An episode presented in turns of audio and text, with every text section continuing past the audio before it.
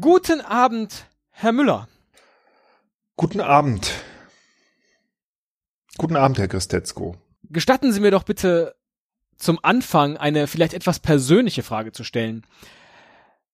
Fühlen Sie sich derzeit zu Hause? Ich fühle mich eigentlich überall zu Hause, weil ich ähm, ein Kosmopolit bin. Das ist interessant zu hören, denn es gibt das Zitat von Udo Lindenberg, ähm, der gesagt hat, dort wo ich meinen Hut hinhänge, da bin ich zu Hause. Und ah. Sie sind ja ein Hut. Ich äh, hatte jetzt vermutet, Sie würden ähm, sagen, ein Herz kann man nicht reparieren. Äh, ist es einmal entzweit, dann ist alles vorbei. Aber nein, Sie zitieren hier eine andere äh, Stelle. Und ähm, Herr Lindenberg hat ausnahmsweise recht damit. Ja, ich fühle mich tatsächlich überall da zu Hause, wo ich abhängen kann. Fühlen Sie sich denn wohl, wenn Sie abhängen? Oder ist Ihr Leben nicht erst dann vollkommen, wenn Sie aufgesetzt werden und ähm, ja durch die Welt getragen? Also ähm, das ist natürlich auch nicht ganz falsch. Also es geht mir eigentlich immer so, dass ich dieses Abhängen auch nur dann genießen kann, wenn mein Tag erfüllt war in meinem Sinne. Und erfüllt ist ein Tag für mich dann, wenn ich ähm, einen großen Teil des Tages auf gehobener Position auf einem Kopf durch die Welt gehen, die Welt beobachten, aber auch der Welt ein wenig vielleicht zeigen kann, ähm, ein, ein wenig näher bringen kann von meiner doch erhöhten Sicht der Dinge. Dann fühle ich mich wohl. Ist so ein Tag dann vorbei, komme ich abends nach Hause, werde aufgehängt, fühle ich mich zu Hause.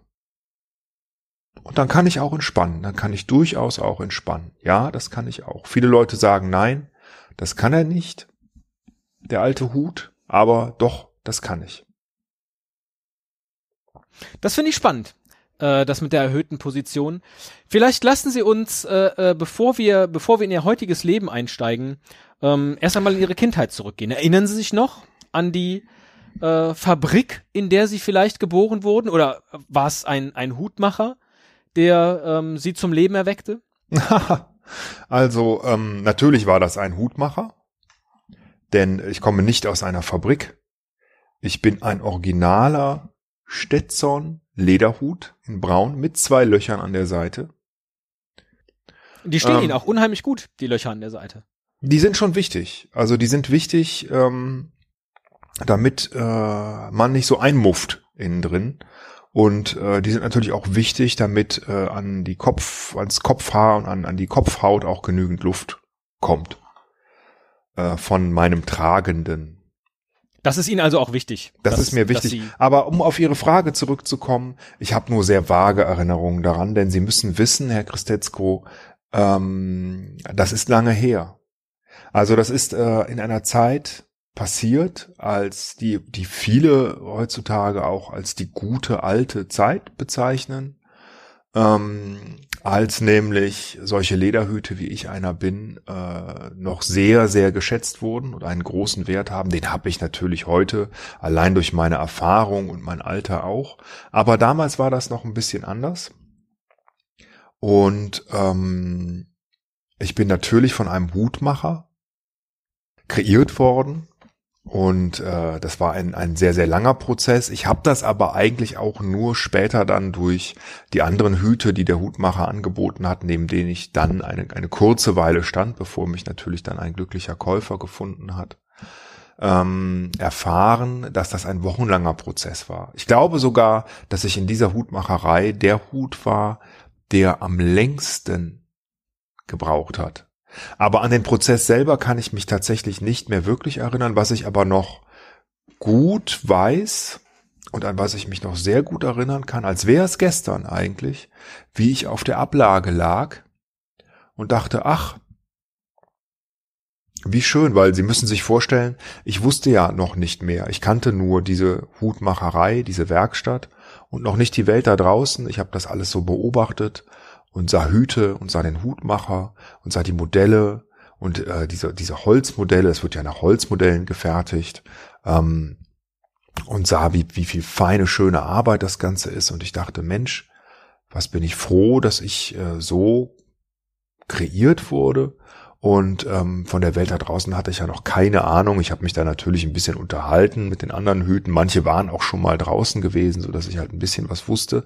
Aber ähm, ich weiß, dass ich äh, so leicht aufgeregt war und dann auch kurzzeitig dachte, ach, findet mich wohl jemand gut? Also ich glaube, jeder Hut hat in seinem Leben so diesen Punkt, wo er sich fragt, hm, bin ich denn ein guter Hut? Findet mich denn jemand, der mich dann auch aufsetzen möchte? Ähm, das hat aber nicht lang gedauert tatsächlich, also diese Zweifel. Andere Hüte, alle anderen waren natürlich auch viel, viel länger dann da, aber ich wurde doch sehr, sehr schnell entdeckt, weil ich natürlich auch, ich mag jetzt auch nicht eingebildet klingen, aber weil ich doch ein, schon ein ganz, ähm, also andere sagen über mich, dass ich dann doch schon ein ganz eleganter Hut bin. Ich weiß nicht, ob das Ihre Frage beantwortet, aber wahrscheinlich nicht, nicht angemessen, aber ich denke, wir sollten, ähm, wir sollten es hierbei belassen. Ich finde schon. Es ähm, zeugt zumindest davon, mit welcher Selbstverständlichkeit Sie heute hier mir gegenüber sitzen und wir werden ja noch in die, in die ich weiß nicht, vielleicht Neuzeit. darf ich das noch kurz erwähnen, um die Frage doch vollständig zu beantworten. Ähm, das habe ich, glaube ich, noch nicht gesagt, dass ich aus vollständig aus Leder bin. Die Krempe, der Hut, selbst die Löcher. Nein, die Löcher nicht. Das war ein, ein kleiner Witz. Also ich bin komplett aus Leder. Äh, es ist braunes, äh, gegerbtes ähm, Rindsleder von äh, Rindern aus Japan, die einen ganz besonderen Namen haben, aber diesen Namen habe ich äh, leider vergessen. Das heißt, Erinnerungen an ihre Zeit als Kuhhaut haben sie nicht. Nein, nein, wie könnte ich? Wie könnte ich? Also ich bin ja als Objekt Hut erst dann, äh, erst dann zu Bewusstsein gekommen, sozusagen, als ich dieser Hut war. Ich weiß, dass wir ähm, nicht nur nicht nur wir Hüte, ähm, auch wir alle natürlich auf irgendeine Art und Weise. Also ich bin kein religiöser Hut, aber ähm, ich glaube, dass wir alle ähm, ein, ein Leben vor unserem Leben hatten und vielleicht auch eins davor und dass wir ähm, dass alles so ein Kreislauf ist und wir auch wiedergeboren werden, das weiß ich, aber ich kann mich nicht an, daran erinnern. Ich weiß aber, dass es Hüte gibt, die ähm, die sich dahingehend äh, hypnotisieren lassen, um rauszufinden, wie sich das vorher angefühlt hat als Kuh oder ähm, Biber oder Hundshaut vielleicht auch. Äh, ich glaube aber daran nicht, dass das wirklich funktioniert. Ich glaube, so ist es nicht gedacht. Nein, ich kann mich nicht erinnern, wie es war. Ich frage deshalb, weil ich habe schon mit Jacken und Schuhen und auch dem einen oder anderen Tisch oder Stuhl gesprochen, die sich durchaus, ähm, wenn auch nur im Unterbewusstsein, an eine Zeit vor ihrer eigentlichen Erschaffung erinnern.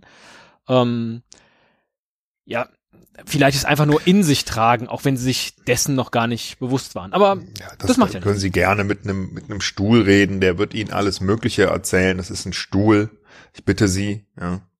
Ähm. Ja, aber Sie haben ja auch zum Beispiel viel Zeit einfach, wenn Sie wenn Sie hängen ähm, und die Nacht hindurch warten und nicht verwendet werden. Ähm, dass sie dann vielleicht auch nein nein nein nein nein, nein, Sie, nein nein nein Sie dürfen ja nicht vergessen, dass ich ähm, den größten Teil meines Lebens auf denkenden Köpfen verbracht habe. Und da habe ich natürlich einiges mitbekommen. Also, ähm, ja, wie sage ich es jetzt, ohne, ohne vermessen zu klingen? Ich denke, ich weiß da schon mehr als andere. Ja, ich weiß da schon mehr als andere. Genau, und deswegen natürlich äh, unausgesprochen äh, ähm, ist das ist auch mir das klar, aber es ging mir um das Unbewusste, um das Unterbewusste. Ob da noch irgendetwas zu finden ist, an das sie vielleicht nicht durch Hypnose, aber vielleicht durch Selbstsuggestion ähm, herangekommen sind, herantreten konnten. Durch Selbstsuggestion ähm, im Fremdwort Autosuggestion äh, kann man natürlich äh, auf alle möglichen Ergebnisse kommen. Also ich kann mir ja selber alles Mögliche einreden. Das kennen Sie vielleicht auch, Herr Christetzko, dass Sie sich einreden, ähm, dieses Interview, das habe ich aber ja mal richtig gut geführt. Ähm, und das glaubt man dann auch. Und in Wirklichkeit ist es vielleicht gar nicht so. Also das, das gibt es schon, natürlich, aber ähm, warum sollte ich mir selber einreden, mich erinnern zu können, wie es als äh, Rindshaut war? Und ich glaube, wir sollten jetzt auch das Thema wechseln. Das interessiert mich eigentlich auch gar nicht. Ich bin ein Hut. Ich bin doch keine Kuh. Ich bin ein Hut. Gut, bleiben wir noch ein bisschen in der Zeit im Hutladen. Sie haben schon erzählt, Sie hatten schon ein gewisses Selbstbewusstsein unter all den anderen Hüten. Wie, wie muss ich mir die Stimmung vorstellen, wann immer ein potenzieller Kunde, ein Käufer in den Laden kam und äh, über die Ablage mit seinen, mit seinen Augen äh, strich? Ähm, was, was entsteht da zwischen den Hüten? Ist das, ist das Rivalität? Ist das Freundschaft? Man freut sich für die anderen ich Hüte? Ich bitte Sie, ich bitte Sie, Herr Christetzko, was, wie stellen Sie sich das vor? Stellen Sie sich das vor, da liegen mehrere Hüte. Ähm, alle sind vom Hutmacher gemacht. Alle denken, dass sie schöne Hüte sind. Nicht alle sind es tatsächlich. Jeder sucht einen Käufer. Jeder möchte gern auf einem Kopf sitzen, weil dafür ist man Hut, um auf einem Kopf sitzen zu können, um getragen zu werden. Entschuldigen Sie.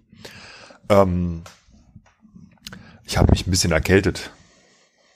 Ein bisschen erkältet draußen. Ist noch kein Hutwetter. Eigentlich. Also das, das richtige Hutwetter beginnt eigentlich erst, wenn der Frühling so richtig da ist. Und ich mag es auch gar nicht als Hut äh, so gerne lange im Regen zu sein. Was, was viele nicht wissen, aber mh, mm, manche denken, ja, Mensch, der Hut, der ist doch im Regen glücklich, aber na, bei mir ist das nicht so. Das macht mich krank. Das macht mich krank. Aber ähm, naja, wir saßen halt alle da. Wir haben alle eigentlich nach dieser Selbstbestätigung gesucht, die ja jeder sucht, dass, dass da jemand kommt und einen kaufen möchte. Und ähm, äh, klar entsteht eine Rivalität. Und natürlich ist man auch neidisch, wenn, wenn äh, ein anderer da vor einem gekauft wird. Und wenn man dann da warten muss, Tag um Tag, Woche um Woche, Monat um Monat, und alle anderen werden gekauft und das ist schon auch, äh, also das haben andere so erzählt, nicht leicht. Aber na, ja, da gibt's eine Rivalität. Das ist nicht immer nur schön. Und es ist nicht so, dass Hüte äh, immer nett zu anderen Hüten sind, nur weil, weil äh, sie seinesgleichen, ihresgleichen gern haben. Nein, das ist nicht so. Darf ich Ihnen ein, darf ich Ihnen ein Hustenbonbon vielleicht anbieten für Ihre äh, leichte Erkältung? Oh, das danke. ist vielleicht ganz hilfreich danke. Ähm, für den weiteren Verlauf des Interviews. Hm. Oh, was ist das? Pfefferminz. Oh, lecker. Das ist sehr gut. Es ist also eine leichte Rivalität zu spüren in dem Laden. Alle sind aufgeregt. Manche mehr, manche weniger, sie vermutlich eher weniger, einfach weil sie sich äh, ihrer selbst so sicher waren.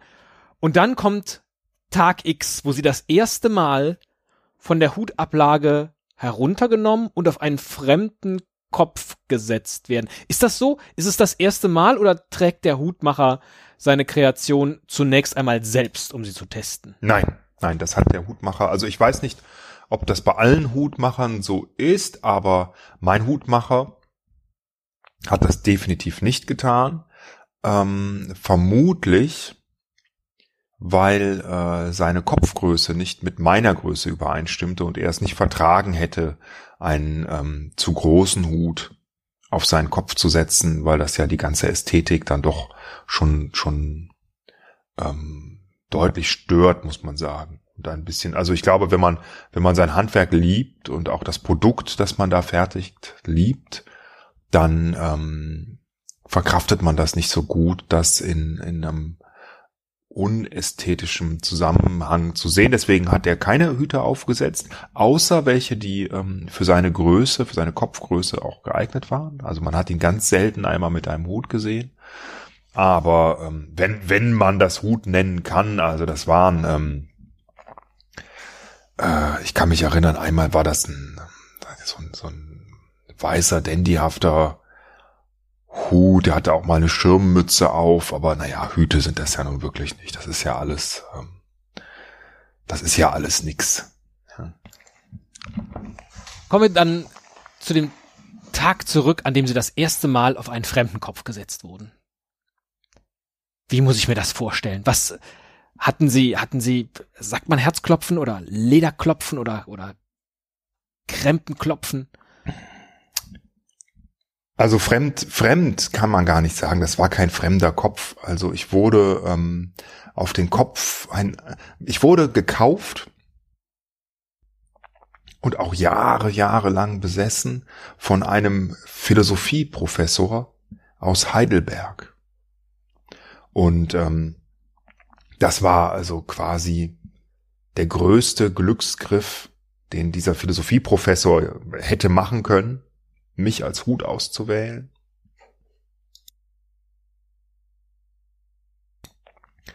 Weil ich sein Leben bereichert habe, aber er umgekehrt natürlich auch mein Leben bereichert hat. Denn was habe ich alles gelernt und lernen dürfen durch diesen Professor über Hegel, Wittgenstein, Schopenhauer und Nietzsche und Kant. Aber was sie doch nicht lernen konnten, war, jedenfalls für den, für den ersten Moment, lassen Sie uns, lassen Sie uns in dem Laden bleiben. Dieser Laden, dieser Ledergeruch, diese, diese wahrscheinlich leicht staubige, dunkle Atmosphäre und dann der erste Moment nach dem, nach dem Bezahlen, wenn die Ladentür aufgeht und sie auf dem Kopf des Professors nach draußen treten. Was ist da passiert in ihnen? Mit ihnen? Das ist so lange her. Ich versuche mich zu erinnern, aber ähm, ich glaube, das war natürlich schon. Also das, der erste Moment ist natürlich ähm, ein, ein unglaublicher Glücksmoment. Und man ist durchströmt von, von Glück, von Erfüllung, von dem Gefühl, endlich hat mich jemand gefunden und äh, gekauft. Und dieser Moment, der dauert weiß ich nicht, eine halbe, eine Stunde an man kriegt gar nicht mit, was alles um einen passiert, dass man auf einmal in der frischen Luft ist, dass man die Welt sieht, dass man, ähm, dass man ähm, durch die Straßen läuft, durch die Stadt, ganz viele Menschen sieht. Also das war schon schon ein ganz bewegender Moment und das strömt ja alles so auf einen ein. Man kennt das gar nicht. Ähm, ich kann mich erinnern, dass ich wirklich viele, viele Tage, Wochen vielleicht gebraucht habe, um das alles überhaupt zu verarbeiten und dazu dann die Gedanken von diesem Professor. Also da saß ich, äh, da hing ich abends oft am Haken und ähm, habe dann noch mal Stunden gebraucht, um alles zu verarbeiten, obwohl diese äußeren Reize und auch die inneren Reize ja schon weg waren in dem Moment, aber ähm, ja, das war ähm, also das war ein ein, ein Völlegefühl, ein ein emotionales und intellektuelles ähm, und, und äh, auch was alle anderen ähm, Sinne anbetrifft, äh, ein, ein Völlegefühl. Das war schön, es war aber auch viel. Es war, es war mir tatsächlich in den ersten Wochen auch etwas zu viel. Aber so dieser erste Moment, den Sie hier ansprechen, der war pures Glück.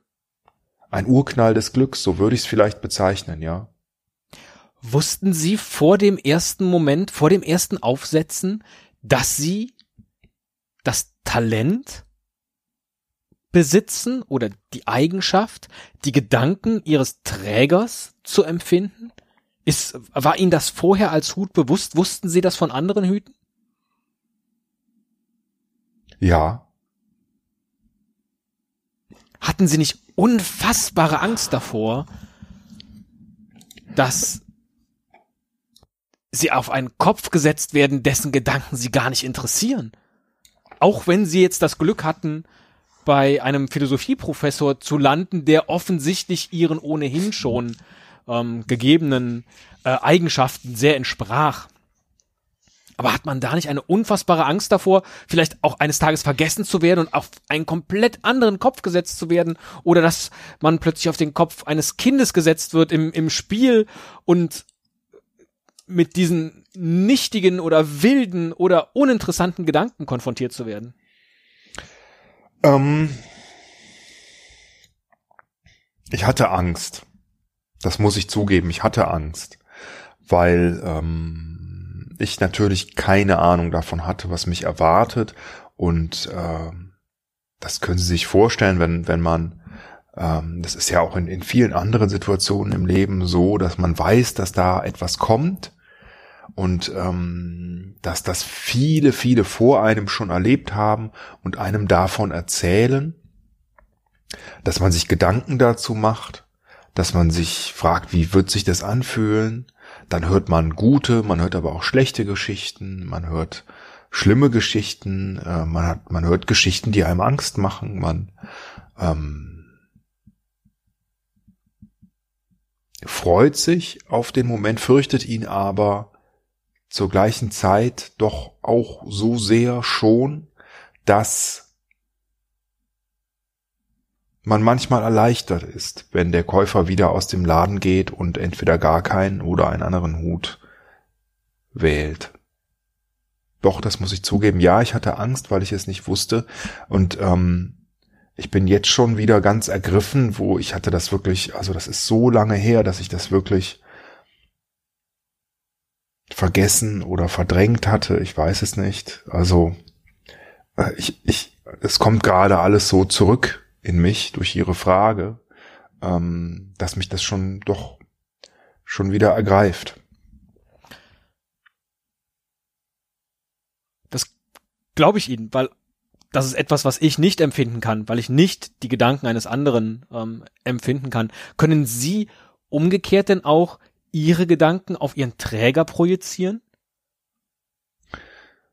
Das ist ja der Spaß, daran ein Hut zu sein, natürlich. Natürlich können wir Hüte das. Ähm, das können Sie auch bemerken. Also, ich bin ja noch ein Hut der, der alten Schule. Einer aus der guten alten Zeit. Als alles noch besser war. Als die Hüte noch vom Hutmacher gemacht wurden, zum größten Teil. Die gibt es heute auch noch, aber das Handwerk stirbt ja quasi aus. Es wird alles maschinell in der Fabrik hergestellt, ähm, auf dem Ausland, weil es da günstiger ist. Also das ist nicht mehr vergleichbar ähm, mit der Zeit, äh, wie das damals war, als ich geboren wurde. Und ähm, heute gibt es so viele verschiedene andere Modelle und Hüte, die äh, natürlich auch alle diese Gabe haben, ähm, ihr Denken, ihre Mentalität auf ihre Träger weiterzugeben. Vielleicht kennen Sie ja den sogenannten Dandy-Hut. Den haben Sie eben schon ein wenig abfällig ähm, im Gespräch erwähnt. Ja, der Dandy-Hut ähm, äußert sich natürlich durch durch so ein gewisse äh, gewisses, wie, wie soll ich sagen, in meinen Augen falsches Verständnis ähm, vom, äh, vom Savoir-vivre ähm, und auch äh, von, von einem bestimmten Statusdenken, das irgendwie so ein bisschen verdreht ist, auch einer gewissen Arroganz durchaus. Und Arroganz, das ist ja nun gar nicht meins. Ich hasse arrogante Hüte. Und äh, das überträgt sich auch auf, auf die Träger. Genauso ähm, gibt es, das ist in den, in den, glaube ich, 70er Jahren aufgekommen, ja. Und es sind auch, also in, in sie gehören auch generisch sozusagen zum, zu, zu unserem, also ich mag es kaum aussprechen, aber auch ein, eine Cappy ist ja auch ein Hut. Und ähm, das sind diese, diese jungen Kerle, die haben halt, die haben ja nichts anderes im Kopf als abhängen, nichts tun, skaten, cool sein, ähm, oder wie, wie nennt man dieses, diese, diese Sprechgesang, ähm, Dinge, die die Leute so machen. Ähm, Hip-Hop? Hip-Hop, Hip-Hop, genau. Also die, die rappen dann den ganzen Tag und ähm, das, das, also hat man einmal so eine Cappy auf, dann geht das auch nicht mehr aus dem Kopf raus, glaube ich. Oder der, das Cappy ergreift quasi Besitz. Äh, genauso auch die Cowboy-Hüte. Also die Cowboy-Hüte hatten damals ja ihren Zweck und ihre stolzen Träger, aber sie sind ja heute eigentlich nur noch eine Art Souvenir und eine Art Reminiszenz an, an vergangene Zeiten und ähm, äh, haben lauter wirre, komische Gedanken und das überträgt sich vollkommen auf die Träger.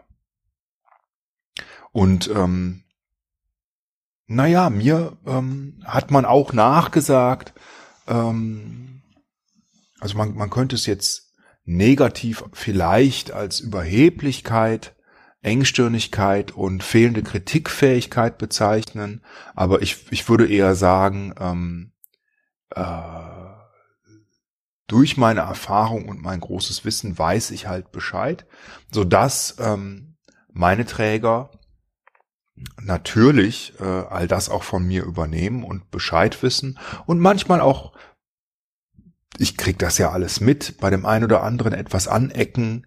Ähm, das halte ich aber für ähm, ich halte es für Dummheit, ehrlich gesagt. Ich halte diese Menschen, die sowas glauben, für dumm. Wie viel dahinter steckt, vermag ich jetzt gar nicht zu sagen. Ich bin Ihnen jedenfalls sehr dankbar, dass Sie uns ähm, an dieser an dieser Fähigkeit der Hüte, die mir bis gerade eben verborgen äh, war, dass Sie uns Sie daran tragen ja gar lassen. keinen Hut, Herr Christetzko. Ich trage keinen Hut, vielleicht aus gutem Grund. Vielleicht ist es vielleicht ist es Angst bei mir, nicht den richtigen zu erwischen. Aber Sie jedenfalls zeichnen hier gerade ein vollkommen neues Bild von der Welt. Wenn, wenn ich jetzt daran denke, welche Kopfbedeckung so mancher Politiker, Sportler, Schauspieler oder sonstige Person des, des öffentlichen Lebens trägt oder getragen hat, muss die Welt eigentlich neu gedacht werden aus der, aus der Sicht der Hüte. Das ist schön, dass Sie das sagen weil wir da auch ähm, viel zu wenig Geltung bekommen, finde ich. Und ähm, da haben Sie recht, man müsste die Geschichte neu schreiben. Denn stellen Sie sich vor, also der Hut und meine Vorfahren gibt es ja nicht erst seit gestern, sondern seit Jahrhunderten, Jahrtausenden gar. Also, was könnte uns der Hut, sagen wir einmal von einem Robin Hood oder einem der drei Musketiere, heute noch verraten, beziehungsweise warum wird der Hut niemals mit erwähnt, wenn es um die historischen Leistungen dieser Personen geht, denn auch der Hut hatte natürlich einen, einen großen, wenn nicht gar den entscheidenden Anteil an den Handlungen, die diese Personen vollzogen haben. Ja, das ist schön, dass Sie das sagen und ähm, das will ich auch hier einfach mal ganz offen und äh, ähm, frank und frei, wie man so schön sagt, äh, klarstellen. Es sind oft die Hüte gewesen und nicht die Träger, die die Geschichte gemacht haben. Ich bekomme jetzt auch ganz viele Bilder plötzlich in den Kopf. Napoleon, Terence Hill, Thorsten Sträter. Thorsten Sträter, äh, da muss ich ähm, kurz ähm, kurz Widerspruch einlegen, weil Thorsten Sträter tatsächlich ähm, kein Hut trägt, sondern ähm, eine Mütze. Und Mützen sind strunzdoof. Also Mützen wissen nichts, die übertragen auch nichts auf ihren Träger. Das sind einfach Mützen. Also die haben keine, das ist eine, eine Mütze ist kein Hut. Äh, entschuldigen Sie, diesen, diesen Fauxpas, dessen war ich mir jetzt nicht bewusst. Aber kommen wir nochmal zurück zu Ihnen. Jetzt werden Sie von dem Philosophieprofessor getragen, Tag, Tag ein, Tag aus. Ab und zu hängen Sie vielleicht an der Garderobe oder werden abgelegt auf eine Hutablage, vielleicht auf den Nachttisch. Mhm. Sie können einerseits die Gedanken des Professors lesen, auf seine Gedanken Einfluss nehmen und gleichzeitig sehen sie aber die Welt um sich herum. Sie können Radio hören, sie können alles das, was er liest, mitlesen, sie können auch sehen, was andere Hüte auf anderen Köpfen machen und denken, sich austauschen. Ist das zusammengefasst nicht ein bisschen viel für einen einfachen Hut von einem Hutmacher? Wie, wie können Sie damit umgehen?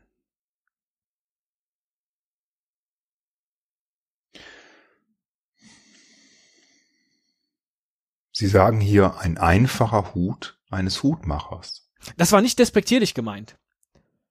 Es ähm, hat aber die Tendenz, bei mir so anzukommen. Entschuldigen Sie, entschuldigen Sie vielmals. Aus dem Blickwinkel der meisten Menschen, vielleicht auch vieler Hüte. Herr Christetzko, erklären Sie sich nicht. Dafür ist es zu spät. Das Kind ist in den Brunnen gefallen. Ähm, ich beantworte Ihre Frage. Ich würde sie gerne beantworten, aber ich habe sie jetzt äh, in diesem Moment tatsächlich, also ist sie mir jetzt gerade entfallen. Könnten Sie die Frage eventuell noch einmal wiederholen? Vielleicht ohne Dürfte ich sie vielleicht kurz aufsetzen? Oh. Einfach, damit sie auch erkennen, dass es nicht so gemeint war von mir, sondern tatsächlich in meine, in meine Gedankenwelt schlüpfen können. Ähm, dann. Ähm, äh, ähm, also, ähm, das ist jetzt äh, für mich äh, das, ähm, also ich habe äh, Mm. Ich, ich wollte, äh, ich habe Magen-Darm. in Verlegenheit bringen. Ich hatte jetzt mit von einem so, von einem so äh, wortgewandten und und weltbewanderten Hut erwartet, dass es für ihn gar kein Problem ist, auch auf einem anderen Kopf einmal zu sitzen. Das kommt halt auch auf den Kopf an, Herr Christetzko. Und ähm, jetzt werden Sie aber despektierlich, Herr Müller. Nein, ich äh, ich äh, ich bin einfach ganz realistisch. Verletzend zwar, aber realistisch und nein, ich möchte, glaube ich, ähm, äh, ich möchte, glaube ich, gerne auf dieses Angebot verzichten. Dankeschön.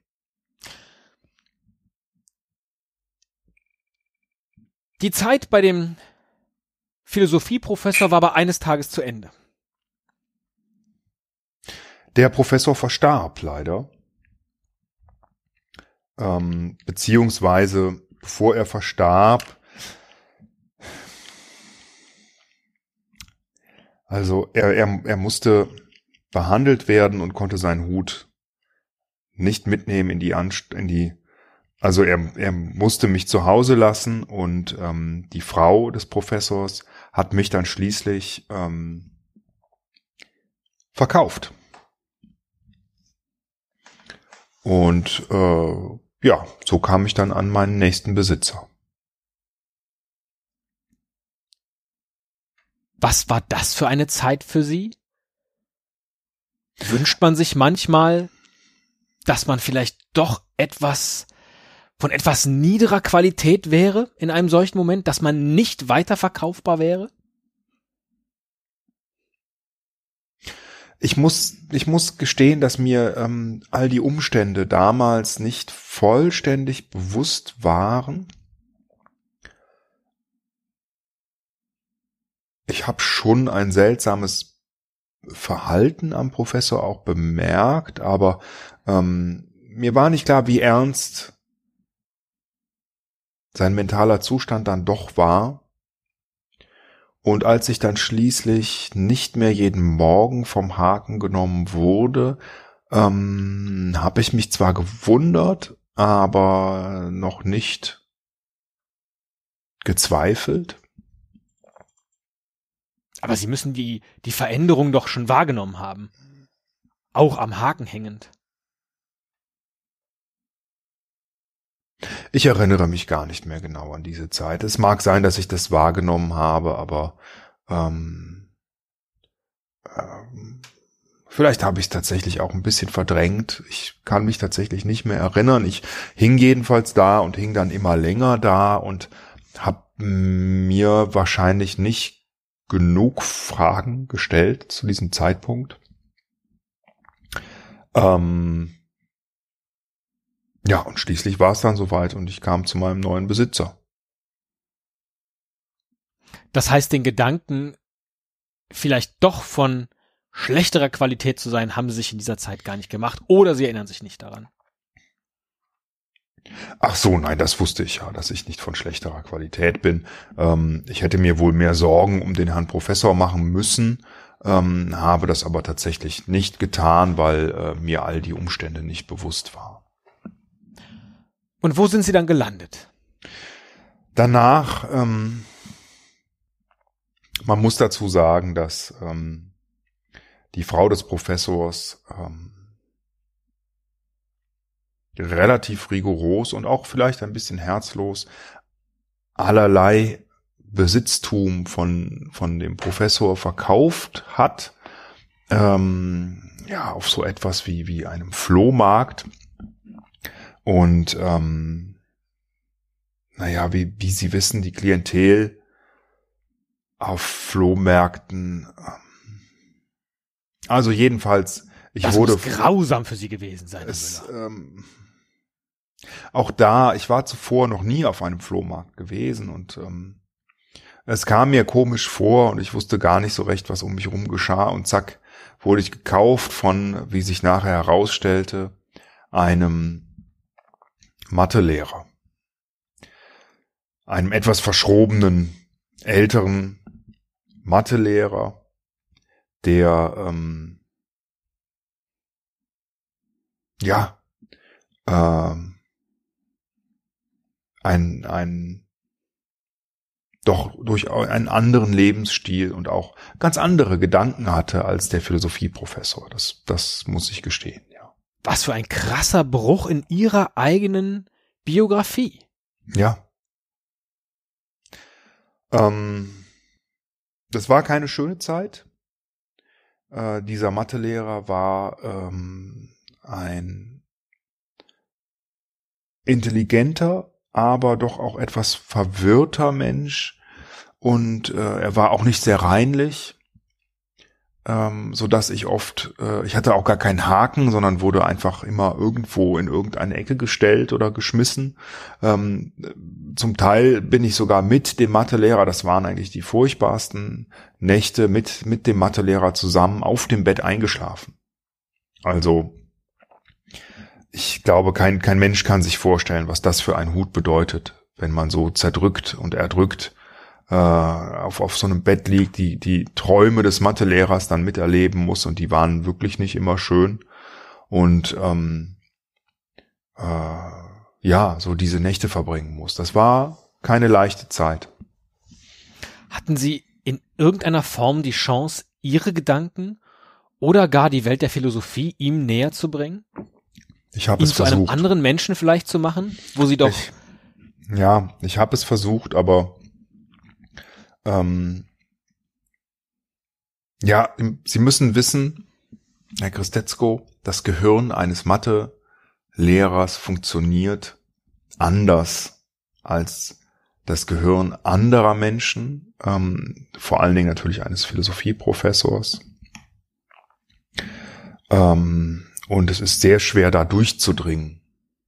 Also das ganze, die ganze Denkart und die ganzen Denkmuster sind andere, zumal ähm, ein, ein Lehrer, der dann schon mehrere Jahrzehnte im Dienst war, doch auch etwas abstumpft.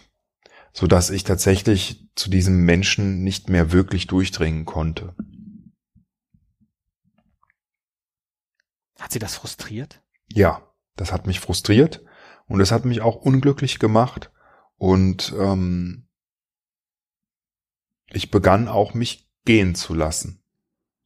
Also man hat mir das in dieser Zeit auch tatsächlich angesehen, ähm, zumal mich auch der Mathelehrer nicht wirklich pflegte. Ich bin ein Lederhut, ich brauche meine tägliche Pflege.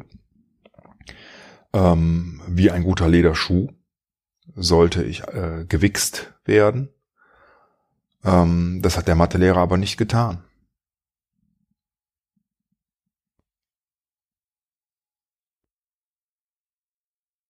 Wie verzweifelt waren sie?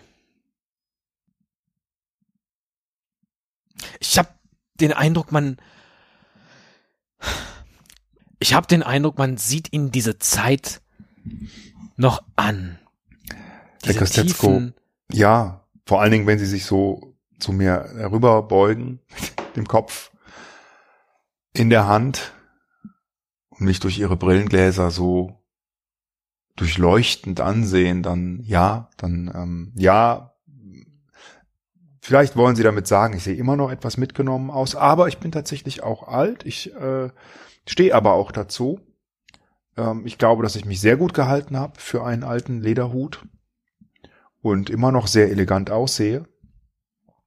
Aber ähm, es hat mich äh, im Innern tatsächlich belastet. Es war jetzt auch kein, es war kein, es war keine Folter, es war kein unerträgliches Leben, aber es war wirklich auch nicht das Leben, das ich gewohnt war und ich musste mich tatsächlich umgewöhnen. Zum Glück ähm, hat mich aber ja der Mathelehrer dann auch nach äh, nur zwei Jahren ähm, dann an einen guten Freund weitergegeben und das hat sich für mich dann als Glücksfall herausgestellt. Denn so landeten sie ja im Kostümfundus dieses Theaters, wo wir uns dann auch letztlich kennengelernt haben. Fühlen Sie sich wohl hier in dieser bunten Welt des Theaters? Ich glaube, und da muss man jetzt realistisch sein, ähm, dass ich ich will nicht sagen, die besten Jahre hinter mir habe, aber das ist nicht so, aber dass jetzt auch, sagen wir mal so, vielleicht noch mehr hinter mir liegt als vor mir.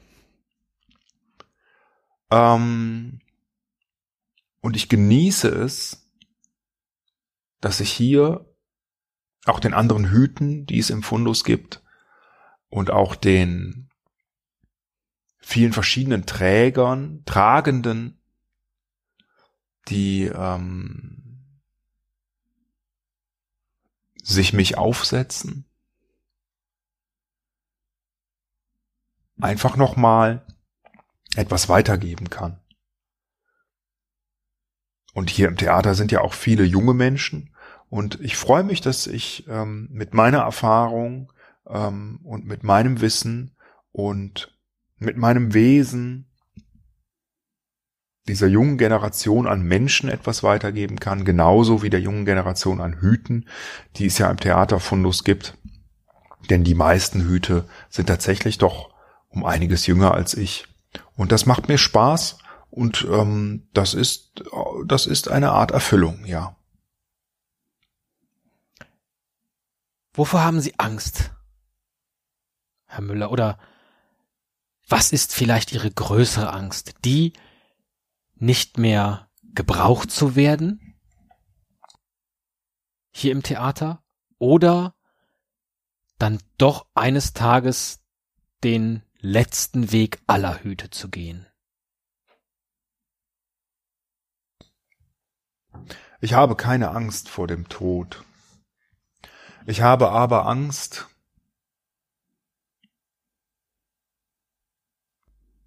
dass, wenn ich gehe, etwas verloren geht der Welt. Mein Wissen, so wie das Wissen aller erfahrenen, alten Hüte,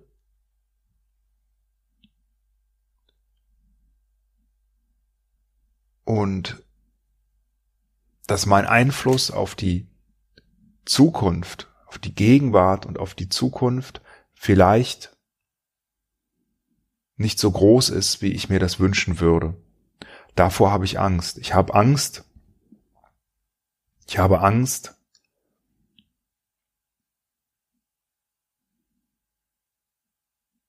vergessen zu werden.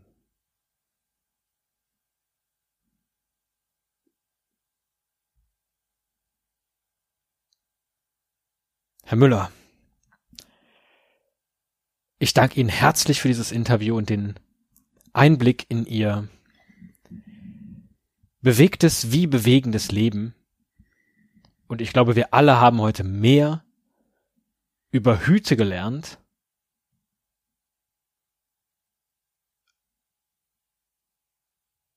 als uns vorher bewusst war.